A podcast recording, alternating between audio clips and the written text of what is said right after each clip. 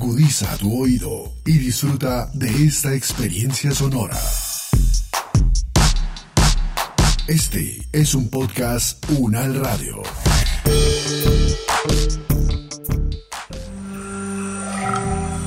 Bienvenidas y bienvenidos a Ambiente Local, podcast del Diplomado en Políticas Públicas y Cambio Ambiental Local de la Universidad Nacional de Colombia en alianza con el Programa de Naciones Unidas para el Desarrollo, proyecto Amazonía Sostenible para la Paz, con el apoyo de UN Radio.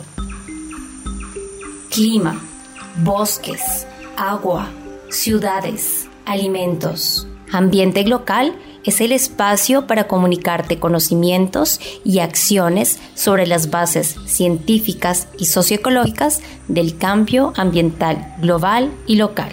También para compartir las políticas, los desafíos ambientales y los procesos de desarrollo y conservación.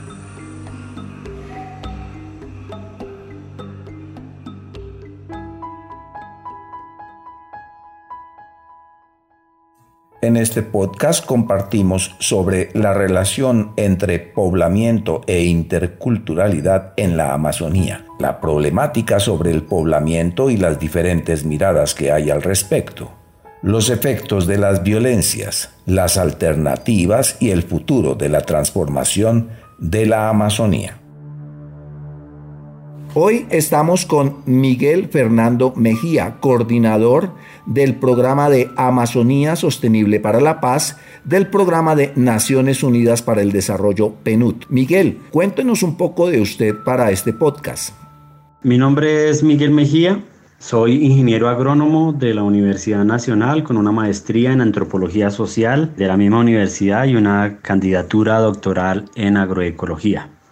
Me he desempeñado como funcionario público en diferentes entidades. He sido docente e investigador de la Universidad Pedagógica, director de ordenamiento productivo en el INCODER y asesor de parques nacionales naturales en temas de políticas públicas, de gestión territorial con campesinos principalmente y trabajé en la dirección de sustitución de cultivos de uso ilícito en la implementación del acuerdo de paz. Muy bien, con Miguel vamos a estar conversando alrededor del tema de poblamiento, transformación de la Amazonía, en un énfasis muy importante. En ese énfasis estamos como hablando del poblamiento y la transformación de la Amazonía desde la interculturalidad. Y le queremos preguntar a Miguel Mejía ¿Cómo se puede entender el poblamiento y la transformación de la Amazonía desde la interculturalidad?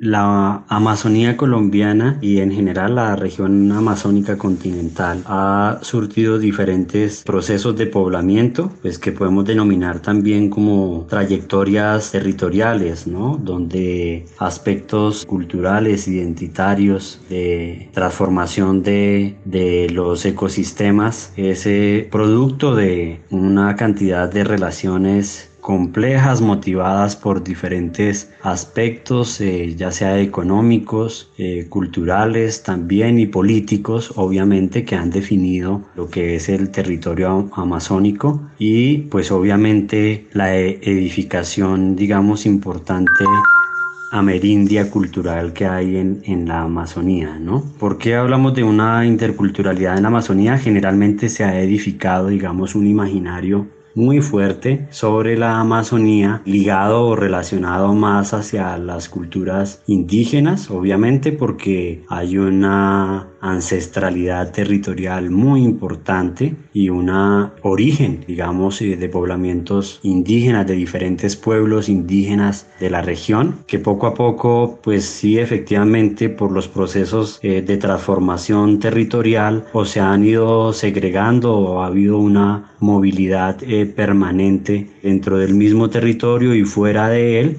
dejándonos hoy ya una evidente realidad de un territorio que está constituido, conformado por un entramado de relaciones culturales diversas, complejas, como es la misma Amazonía, y donde la presencialidad, digamos, de los poblamientos campesinos, mestizos también y negros, pero también de población, digamos, citadina que ha llegado también a, desarrollar diferentes proyectos eh, económicos o políticos en diferentes partes de la región, pues han constituido un entramado de relaciones que precisamente es lo que la interculturalidad de alguna manera nos ayuda a, como proceso eh, social y, dinámico nos ayuda a interpretar ese, ese cambio, digamos, y ese tránsito de, de relaciones sociales y culturales que existen desde diferentes valores e imaginarios que se han construido sobre este territorio. Allí se generan unos problemas y unas problemáticas. Por ejemplo, uno tendería a pensar que las poblaciones indígenas están recibiendo, digamos, transformaciones o efectos negativos de la transformación que producen otras culturas o otras formas de producción en la, en la Amazonía. ¿Eso es así o también eh, las comunidades indígenas producen determinadas transformaciones, no sé, de orden positivo en términos de sus conocimientos ancestrales. ¿Cómo interculturalmente cómo sucede eso? Sí, precisamente, William, eh, se ha entendido, como lo mencionas al comienzo, y digamos, digamos de alguna manera se ha eh, visto analizado y observado esos procesos desde una perspectiva de cambio partiendo de un imaginario pristino, estático si quiere, o puro de entendimiento de la cultura, como que toda invasión, esto es algo que traemos pues desde la colonia, toda invasión, toda intersección, toda incursión, llamémoslo, trae su, su conflictividad, ¿no? Su propia conflictividad. En efecto, pues hay, digamos, resultados negativos de esa incursión, de ese entramado que se ha generado en la Amazonía, pero también, como tú lo mencionas, pues también hay unos factores que no podemos dudar son de carácter positivo o finalmente es la realidad y la dinámica que la historia territorial ha venido eh, marcando. Lo que es cierto, digamos, de alguna manera es que los diferentes poblamientos en la, en la Amazonía han estado marcados en distintos momentos históricos por diversos factores y territorialmente también hay un valor muy diferencial en los distintos sectores de la Amazonía. No es lo mismo lo que ocurre, la imagen que hoy existe, la realidad de relaciones sociales, económicas, políticas y culturales que existen en la parte noroccidental de la Amazonía a lo que sucede en la parte eh, noroccidental y sur de la Amazonía. ¿no? Ahí cuando uno evidencia la configuración territorial, pues es evidente ese marcado proceso de transformación y cambio. En algunos aspectos, entonces, se presentan unos problemas diferenciales. Eh, el territorio de la Amazonía también es un territorio diverso, la multiculturalidad ejerce unos efectos diferentes en el sur, en el norte o en el occidente de ese gran territorio amazónico que es más del 40% del territorio nacional en Colombia. Entonces, esta forma, esta configuración, usted podría encontrar unas líneas, en unas líneas generales, qué problemáticas son las que uno puede identificar de esas transformaciones y de esos poblamientos? Sí, efectivamente todas estas trayectorias territoriales, estos modos de, de poblamiento, de habitar, sentir y vivir y transformar el, el, territorio han implicado muchísimas circunstancias y evidentemente en Colombia una línea común un factor, eh, digamos, común que ha marcado esta historia y la de todo el país en general, obviamente, es eh, la conflictividad que emana o, emerge también, digamos, de la violencia, ¿no? La violencia en Colombia pues tiene diversas causas, entre ellas, obviamente, el factor más eh, predominante de esta conflictividad que tenemos en, en el territorio precisamente es por las formas de apropiación y de producción en los territorios. Y obviamente la Amazonía tiene, digamos, un factor relevante en Colombia en ese sentido. La Amazonía colombiana es una región que eh, de alguna manera eh, se ha proyectado precisamente como una zona de expansión, de extracción y de apropiación de recursos desde su, pues, desde la, historia de, la colonia también, con diferentes eh, conflictividades, desde las diferentes bonanzas que las economías extractivas han generado, tanto desde la época de la cauchería como el grilleo, como eh, la extracción de maderas, eh, posteriormente los cultivos de uso ilícito, el mismo narcotráfico, hoy obviamente la expansión de la ganadería es un factor muy relevante en la Amazonía, pero sin lugar a dudas también la expansión económica de proyectos eh, económicos de distinta índole, entre ellos principalmente y que son relevantes en el territorio los mineroenergéticos, que han marcado también una dinámica de poblamiento, una dinámica de relaciones políticas, económicas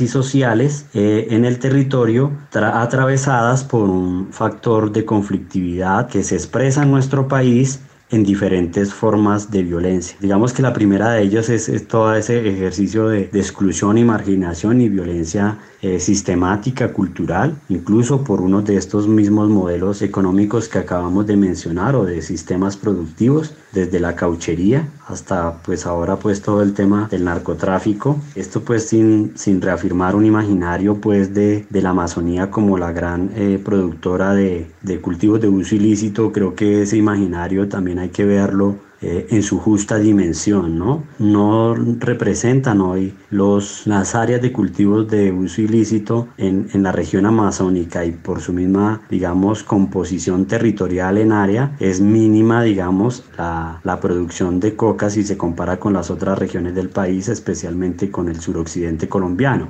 La región de la Amazonía que más presencia de cultivos ilícitos tiene es eh, la región del, del Putumayo, ¿sí? los municipios de Puerto Asís Asís, en fin. Y todavía quedan pues obviamente una persistencia de cultivos en parte del Caquetá, Guaviare y algunas partes del Meta, pero no son digamos los enclaves cocaleros fuertes que en su momento pudieron haber sido, ¿no? Esto tiene una dinámica de cambio territorial, pero dejó unos patrones también de poblamiento y unos patrones de sí, de, vida y de relaciones económicas en el territorio que son importantes observar.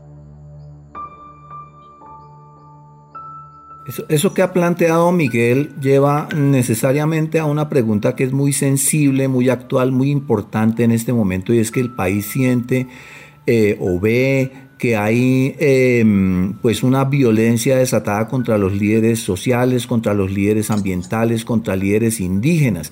En su experiencia sobre la Amazonía, esta violencia por la que estamos atravesando en este momento, digamos, post-acuerdo de paz, tiene algunas características eh, eh, particulares, eh, digamos, está más aguda o en su experiencia de la Amazonía. Esto ha existido desde mucho antes y es una problemática que viene pues trabajada por la evolución misma de toda esta conflictividad entre, entre diferentes eh, formas de producción o que se ven amenazadas en la Amazonía. ¿Cómo, cómo, ¿Cómo ve usted eso? Le estamos preguntando esto sin que usted sea el experto en violentología amazónica, por supuesto, pero es que su experiencia y esta pregunta es como muy necesaria para, pues, pues por, por todo lo que hemos planteado, todo lo que usted ha planteado anteriormente. Sí, William, mm, la violencia, digamos, en, en Colombia y obviamente en la región amazónica es histórica y obviamente nosotros recibimos unos patrones heredados de, violencia eh, desde la época de la, de la colonia. Creo que eso eh, ha sido un factor, digamos, eh, muy marcado en, en, nuestra historia. Hoy, pues obviamente, obligatoriamente hay la necesidad, de, digamos, de, de, poder comprender esto tras unos, un proceso reciente de paz, pero sin olvidar que Colombia ha tenido más de 17 procesos de paz, evidentemente muchos frustrados. Pero um, en relación con la violencia y la sistematicidad en la región, volvemos al mismo factor. Creo que el tema de apropiación del territorio eh, sigue siendo una, un factor importante en la forma como se viene desatando y reproduciendo la, o, o, replicando las formas de violencia, viejas formas de violencia. Hoy tras ese proceso de paz pues todos alcanzamos a, a vivir como un momento de transición mientras estuvo el proceso de diálogo, de recomposición y, y reagrupación de las FARC, pero hoy vemos pues toda esa recomposición no solo en digamos en los grupos que emergieron de las mismas FARC que se... De, eh, indican o se llaman como las disidencias, sino diferentes grupos armados que precisamente sustentados en las economías ilegales y criminales como la del narcotráfico y ahora pues obviamente con otras economías también que, tienen, digamos, impactos muy fuertes de devastación ambiental, tienen eh, presencia en, en, el territorio, ¿no? Y obviamente sigue ese factor, digamos, también extractivo muy fuerte es digamos evidente que hay una también hay un nuevo interés no por eh, reafirmar parte de los proyectos que de alguna manera estuvieron suspendidos por las dinámicas de violencia o que no habían podido tener eh, la expansión que ya está prevista y programada para incluso la región amazónica. Me refiero especialmente a la apertura digamos de nuevas áreas de explotación minenergética especialmente de hidrocarburos que van marcando obviamente una unas pautas de recomposición territorial, unos intereses eh, obviamente económicos sobre el cambio de valor de la tierra. Esto es muy importante. En la Amazonía esa es la diferenciación que uno puede ver entre la Amazonía occidental y la Amazonía oriental. Toda la expansión minenergética tuvo una, una influencia muy fuerte sobre precisamente el, el valor de la tierra y el valor de la tierra obviamente digamos en cortos tiempos cuando ese valor cambia pues hay unas unas bonanzas también de, de acá de, de, poder apropiar tierras para, para vender o habitantes de la misma Amazonía en este caso colonos campesinos por ejemplo encuentran un valor de oportunidad para transformar apropiar y, y, vender y revender. Digamos que ha sido como un patrón también de, de los varios que hay que han marcado la transformación de la Amazonía. Hoy muchos de estos, de esta violencia que se ejerce sobre liderazgos y liderazgos de distinto orden, tanto político como liderazgos ambientales, ¿cierto? Hoy también pues eh, los mismos excombatientes tienen digamos de alguna manera una relación estrecha precisamente con los modos y formas de, de, de apropiación del territorio o de digamos de, de plantear posturas frente al territorio. Hay liderazgos políticos que tienen apuestas territoriales eh, vistos por ejemplo a través de organizaciones campesinas que han hecho propuestas de defensa de derechos eh, territoriales campesinos, pero por su lado también obviamente la lucha histórica y la reivindicación histórica que pueblos indígenas han tenido también para defender y proteger eh, su territorio y que han sido víctimas ah, de, bueno, de distintas formas de violencia. Y hoy unos liderazgos, si se quiere, o, la presencia de, de personas que, que, están en el proceso de reincorporación y que le apostaron a la construcción de la paz y que de alguna manera se vuelven también actores referentes sociales o territoriales que eventualmente pueden estar eh, siendo incómodos para quienes tienen hoy intereses económicos y bueno y diversos tipos de intereses en la región y también pues se da ese tipo digamos de, violencia que se ejerce hoy contra este nuevo tipo de, población, ¿no? Que fue la que está en proceso de, de reincorporación. ¿Hay algunos datos que usted nos quisiera compartir sobre esos uh, poblamientos? ¿Tiene usted algunos datos que nos pueda compartir? Sí, mira, pues cuando uno analiza, digamos, las cartografías y eh, los análisis precisamente de, información pues, oficial eh, de la composición territorial amazónica, me parece que es importante hoy observar con mejor atención precisamente esas transformaciones y, e, esa composición tanto poblacional como eh, de las dinámicas económicas que se desatan hoy en la Amazonía digamos que en, en términos de área que más o menos representa hablando de región amazónica, no de bioma amazónico, sino de región amazónica que está compuesta por los seis eh, departamentos principales de, la, de lo que nosotros en Colombia conocemos como la región amazónica, que aproximadamente suma 48 millones de, hectáreas, de las cuales más o menos 26 millones están en resguardos constituidos, ¿no? que es un valor muy importante, y que estos resguardos están precisamente eh, ubicados hacia el margen oriental de la Amazonía.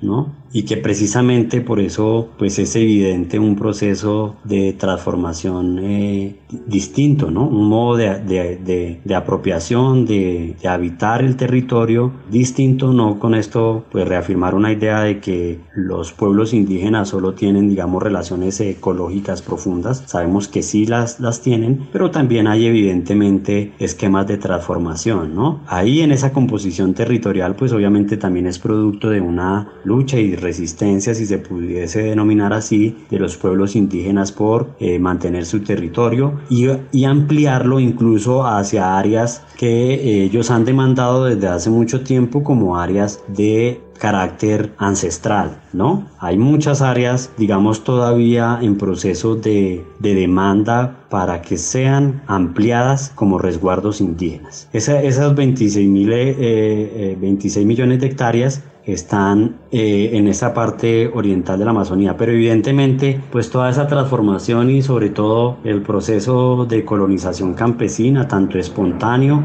como dirigido, eh, es, muy relevante. La zona de, de, Meta Guaviare es muy importante porque, porque son zonas que el, mismo Estado eh, hizo expansión para la colonización campesina eh, en su momento, en, la década del 60 y 70, pero la región del Caquetá obviamente no solo fue dispuesta de, para en una gran porción para la colonización campesina, sino que además tuvo un desarrollo económico impulsado por el mismo Estado asociado a la ganaderización y a la apropiación de esas áreas, impulsados obviamente por proyectos de desarrollo, incluso de cooperación en la región, y instaló particularmente en el Caquetá un modo de apropiación muy fuerte del territorio que tiene un modelo productivo y que la ganadería extensiva, ¿no? El que mayor impacto genera. Esto no quiere decir que todos los poblamientos campesinos desarrollen ganadería extensiva. Esto es muy importante, ¿no? Porque también se tiende a asociar eh, la ganadería con los proyectos ganaderos extensivos siempre y se minimiza eh, las formas de apropiación campesina de la ganadería que no siempre también digamos, altos impactos. Digamos que hay zonas ya, de, ya zonas estabilizadas de población campesina donde hay un tipo de también de dominio y gobernanza, si se quiere, sobre los bosques. Esto tiende generalmente a, no verse, ¿no? Porque quienes ven, quienes observan la Amazonía y lo, la monitorean hoy desde el área, desde el aire, permanentemente, desde el cielo, están viendo solo la transformación bosque-no bosque, pero abajo en el suelo, no en el cielo, eh, evidentemente hay formas de apropiación, administración y también de manejo de los bosques. Entonces, esto es importante porque, digamos, en el área que estoy tratando de describir, que es entre Guaviare, Meta, eh, Caquetá, Putumayo. Eh, obviamente la expansión campesina, como les mencionó, es muy importante y tiene, digamos, un área bastante representativa eh, también. Es cerca de los 20 millones de hectáreas. Es un área importante en la región que está, digamos, constituida y conformada en veredas. Esto es un factor muy importante. Hay cerca de 2.500 veredas eh, que deben tener obviamente su junta de acción comunal, su escuela, en algunos puntos corregimentales, eventualmente su puesto de salud o sus canchas deportivas, bueno, la, digamos la infraestructura mínima, pues obviamente en muchas partes aún muy precarias para las condiciones de vida de estos habitantes, pero lo que indica es un patrón, digamos, de poblamiento campesino muy importante para la Amazonía y si uno lo ve en términos territoriales, se acerca obviamente a la misma área que hoy está en poblamiento indígena. Entonces, en esto último que acabo de mencionar, digamos que el planteamiento interesante de compartir con ustedes es precisamente cómo dejamos, cómo observamos con mejor atención estas formas de composición y trayectorias eh, territoriales de la Amazonía, no solo obviamente asociadas ni a los poblamientos indígenas ni al, ni al carácter, digamos, de conservación y protección ambiental de los bosques y selvas, como se denominan pues estos, estos ecosistemas, sino que evidentemente aquí ya hay un proceso de transformación del territorio, de apropiación del territorio, que generó también unas dinámicas muy importantes por, por observar, ¿no? La, las zonas de colonización campesina, algunas donde fueron dirigidas, impulsadas o espontáneas, otras desarrollaron una forma de ocupación y poblamiento en algunas partes muy organizado, donde evidentemente se edificó una institución comunitaria, por denominarlo así, con unos patrones de, digamos, de manejo y poblamiento y unas reglas de, poblamiento del territorio. En algunas zonas, obviamente, esto estuvo impulsado por la colonización campesina apoyada o, respaldada o, o también, hay que decirlo, determinada y regulada por, por eh, AFAR y el Partido Comunista en algunas zonas de poblamiento campesino, donde obviamente se generaron patrones de, de poblamiento organizados, ¿sí? con una institucionalidad y unas formas de ocupación y de regulación del poblamiento, y eso es muy importante. Algunas de ellas, digamos, desarrollando también unas prácticas de eh, desarrollo de infraestructuras, como todas las zonas de, de colonización donde las comunidades campesinas tuvieron que desarrollar sus vías, pero además pusieron los predios para, el pues, para la, la escuela, para el puesto de salud, para las casetas comunitarias. Entonces, esa historia de alguna manera, mm, aunque no la han contado, sí, no hemos, digamos, como terminado de apropiarla y reconocerla y es muy importante en procesos de, de, reconciliación también, ¿no? Que esto sea un factor, digamos, que nos ayude a comprender esa realidad, reconocerla y aprender a convivir también ya con esa con esa realidad. Hay quienes siguen viendo los colonos campesinos como los sujetos extraños, otros invasores, depredadores, ¿cierto? Y ese imaginario reafirma también unas relaciones de alta conflictividad que si no aprendemos en este país a manejar, pues lo que vamos a seguir teniendo precisamente son unas dinámicas y prácticas de violencia que se van a extender, digamos, en, en el tiempo y va a ser difícil ese, ese, ese, ese relacionamiento. Bueno, en el departamento del Putumayo también existe, digamos, un patrón de, de, asentamiento diferenciado, ¿no? Muy impulsado ya más a través de los procesos que se hicieron de cambio de políticas públicas, de sustracción de las zonas de reserva forestal para habilitar muchas zonas para la explotación mineroenergética y especialmente de hidrocarburos. Y por eso su poblamiento, eh, pues obviamente tiene otro, otra dinámica y otra otro, otro patrón, ¿no? Y donde obviamente hoy, por ejemplo, se asienta con mayor fuerza y contundencia, por ejemplo, los cultivos de uso ilícito. Además, por su oportunidad de estar en zona de frontera, obviamente, que es donde, digamos, se reconfiguró en este momento eh, territorialmente los cultivos de uso ilícito están, han logrado una estabilidad en las zonas de frontera. Luego en Putumayo, pues también eh, que hace parte como de esta área muy importante de, presencia campesina, sobre todo en la parte eh, del, del, medio y alto Putumayo, eh, especialmente del medio Putumayo, pues por estos proyectos mineroenergéticos, ¿no? los proyectos de expansión de, de hidrocarburos. Y ahí hay otro patrón importante de, de, reconocer en la Amazonía y de entender ¿no? en su propia dinámica. ¿Cuál considera Miguel que es el factor más importante que puede generar esa transformación positiva que usted describía? ¿Cuál considera usted que es el principal factor, el principal motor que puede mover esa transformación hacia ese sentido?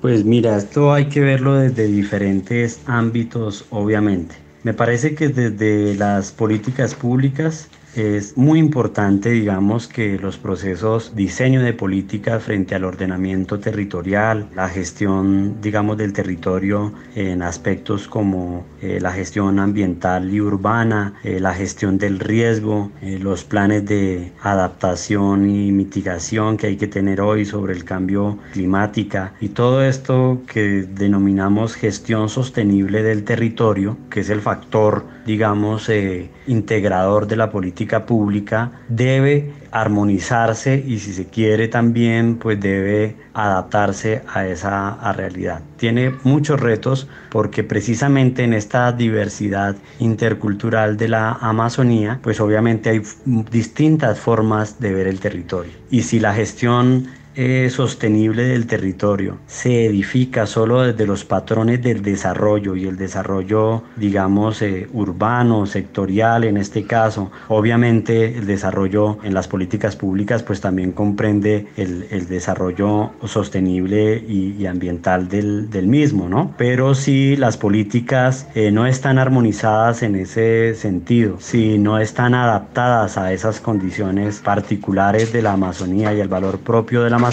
pues vamos a terminar replicando, que es lo que ocurre en este momento, eh, patrones, digamos, de, de poblamiento, incluso de urbanización dentro de la Amazonía o de apropiación de recursos de la Amazonía, muy en función del desarrollo económico y precisamente en función del desarrollo sostenible. Y si no, no reconoce estas formas, digamos, de diseño de política, no reconoce las visiones territoriales de sus pobladores, pues también vamos a, a a continuar con la reproducción de la historia de conflictividad que tienen los territorios en, en, el país. Eso de un lado, ¿no? Como desde el lado institucional y político. Pero también desde el lado comunitario y organizativo, pues es importante, obviamente, el reconocimiento, en este caso hoy, de esa realidad amazónica. Eh, me refiero principalmente a ese poblamiento campesino, urbano. Hay patrones urbanos de, de, de, de poblamiento en, en la Amazonía, evidentemente y si eso no, digamos, no, no se reconoce en su justa dimensión también, ¿sí? Eh, las iniciativas de producción sostenible y de modos de apropiación del territorio y las demandas que hacen muchos eh, sectores eh, campesinos por también poder desarrollar un modo de vida que obviamente culturalmente es distinto que el modo de poblamiento de pueblos indígenas, difícilmente vamos a armonizar eh, lo que denominamos nosotros el desarrollo sostenible en el territorio. Y por su parte, obviamente, el reconocimiento a la ancestralidad y a la modo de vida y a los planes de vida que tienen los pueblos indígenas en, en el territorio. Si los planes de vida de los pueblos indígenas eh, se gestionan solo por cumplir el requisito y no tienen, digamos, una materialización coherente con la, las modos de vida y las, y las, las aspiraciones territoriales, que los pueblos indígenas eh, tienen en, en, en, la Amazonía, pues obviamente también, como lo mencionan ellos mismos, vamos a entrar en una desarmonización del territorio y la desarmonización del territorio trae alta conflictividad. Entonces, los retos, a mi juicio, radican precisamente en eso. Primero que en, en, el tema de políticas, obviamente haya un reconocimiento sobre estas realidades territoriales, tanto culturales como obviamente económicas, ¿cierto? Y de otro lado, eh, las iniciativas comunitarias, tanto de pueblos campesinos y de pueblos indígenas, pues pueda ser eh, reconocida. Y no hay que olvidar, obviamente, pues también que hay unos, como te mencionaba, hay ya unos, unas formas de poblamiento, digamos, eh, diferenciadas en la Amazonía, que encontramos pues un poco más de 45 municipios con cabeceras municipales que traen unos, digamos, unos patrones patrones de asentamiento y poblamiento que tienen un perfil urbano, que requieren una gestión del territorio diferenciada y que es obviamente donde se establecen redes económicas, políticas, que, que, requieren también, digamos, que, que, el, que, el, país las observe de otra manera, quizás revalorizando las oportunidades que representa, eh, por ejemplo, el aprovechamiento y uso sostenible de la biodiversidad, ¿no? Más que del extractivismo y que esos, esos eh, asentamientos de la Amazonía, digamos que tengan la oportunidad de desarrollar unas economías más locales, precisamente más sostenibles y más armónicas, digamos, con la sostenibilidad del territorio. Ya precisamente exponer, presentar y, socializar. Y es precisamente cómo vemos esto no desde un paradigma estático, ¿sí? digamos que no es solo el ambiental, que no es solamente obviamente el tema económico, sino que es la interculturalidad que está allí, digamos, dinámica, viva, eh, haciendo las transformaciones de la región, pero que por otro lado obviamente está el paradigma de quienes planifican y desarrollan y orientan, digamos, las políticas públicas regionales, ¿no? que no solo están determinadas por lo ambiental, sino también por lo económico. O sea, sobre la Amazonía no solamente hay una planificación de la institucionalidad ambiental, sino que hay una planificación también de la institucionalidad, digamos, política y económica de la región y que, que generalmente reproduce patrones de, de apropiación del territorio que son los que más conflictividad generan y traen, ¿no? Entonces unos planeando desde una perspectiva, otros, ¿sí? Pensando desde otros intereses eh, la región. Y está quienes habitan el territorio, obviamente, entre unos y otros, quienes tienen apuestas territoriales que muchas veces son también desconocidas, ¿no? Miguel Fernando Mejía coordinador del proyecto Amazonía Sostenible para la Paz del Programa de Naciones Unidas para el Desarrollo. Muchísimas gracias por haber participado en este podcast. Le agradecemos toda la riqueza de información que nos ha aportado. A ustedes, William, a la Universidad Nacional, por este espacio que abre para que diferentes personas, digamos precisamente habitantes de la Amazonía, puedan acceder al, al conocimiento y a las reflexiones que se requieren todo el tiempo, digamos, para pues poder tener una, una reconciliación con el territorio, básicamente.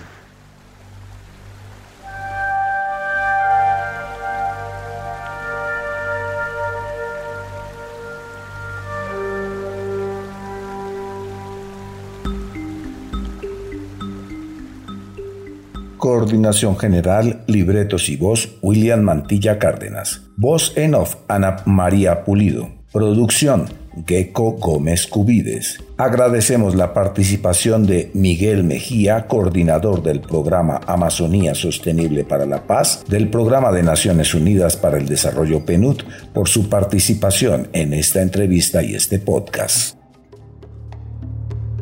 Ambiente local este podcast se realiza como apoyo al Diplomado en Políticas Públicas y Cambio Ambiental Local de la Universidad Nacional de Colombia, sede Amazonía. La Cátedra IMANI, el Grupo de Investigación de Historia, Ambiente y Política.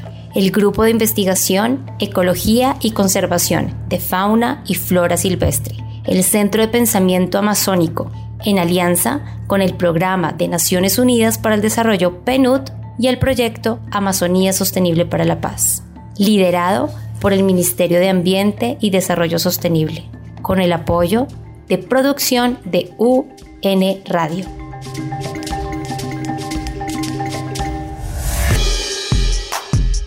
Las opiniones aquí expresadas son de entera responsabilidad de sus autores y solo comprometen a los realizadores de este podcast. No representan necesariamente el pensamiento de la UN Radio ni la posición oficial de la universidad.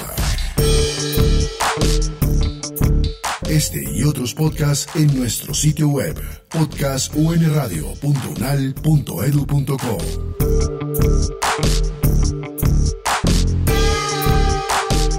Universidad Nacional de Colombia, proyecto cultural, científico y colectivo de nación.